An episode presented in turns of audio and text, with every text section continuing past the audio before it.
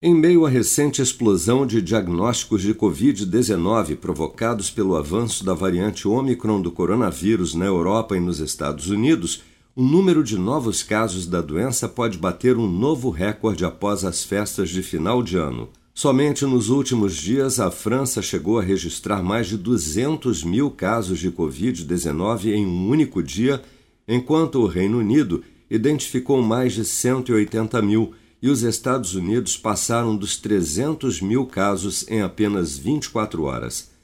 Para o infectologista Marcelo Otsuka, da Sociedade Brasileira de Infectologia, um novo pico de casos de Covid provocado pela Omicron também no Brasil é uma questão de dias.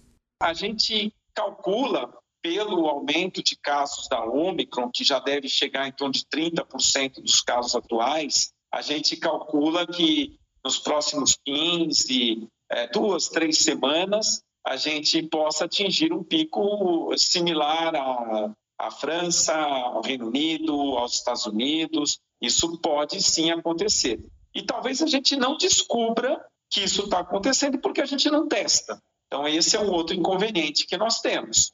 É, além do mais, com tantos casos de gripe que dão muita diferença, muita similaridade, muita dificuldade para o diagnóstico, né?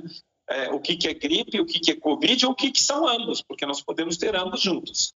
Dados do Programa Nacional de Imunização apontam que até amanhã desta terça-feira, 161.332.123 pessoas, ou 75,6% do total da população do país, já haviam recebido a primeira dose de vacina contra a Covid-19, sendo que destas, 143.723.393, ou 67,4% dos habitantes do Brasil, também já foram imunizados com a segunda dose ou dose única contra a doença, e 27.021.302 pessoas, ou cerca de 12,7% da população, já receberam a terceira dose ou dose de reforço. Segundo dados enviados pelas secretarias estaduais de saúde ao Ministério da Saúde e ao Conselho Nacional de Secretários de Saúde, o Brasil registrou nesta segunda-feira 11.850 novos casos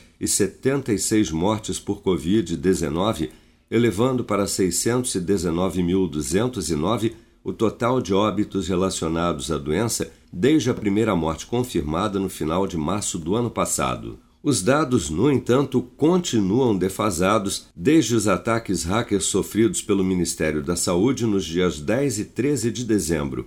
Em razão disso, dois estados, Sergipe e Roraima, não divulgaram dados atualizados sobre casos e óbitos por Covid-19 nesta segunda-feira. Com produção de Bárbara Couto, de Brasília, Flávio Carpes.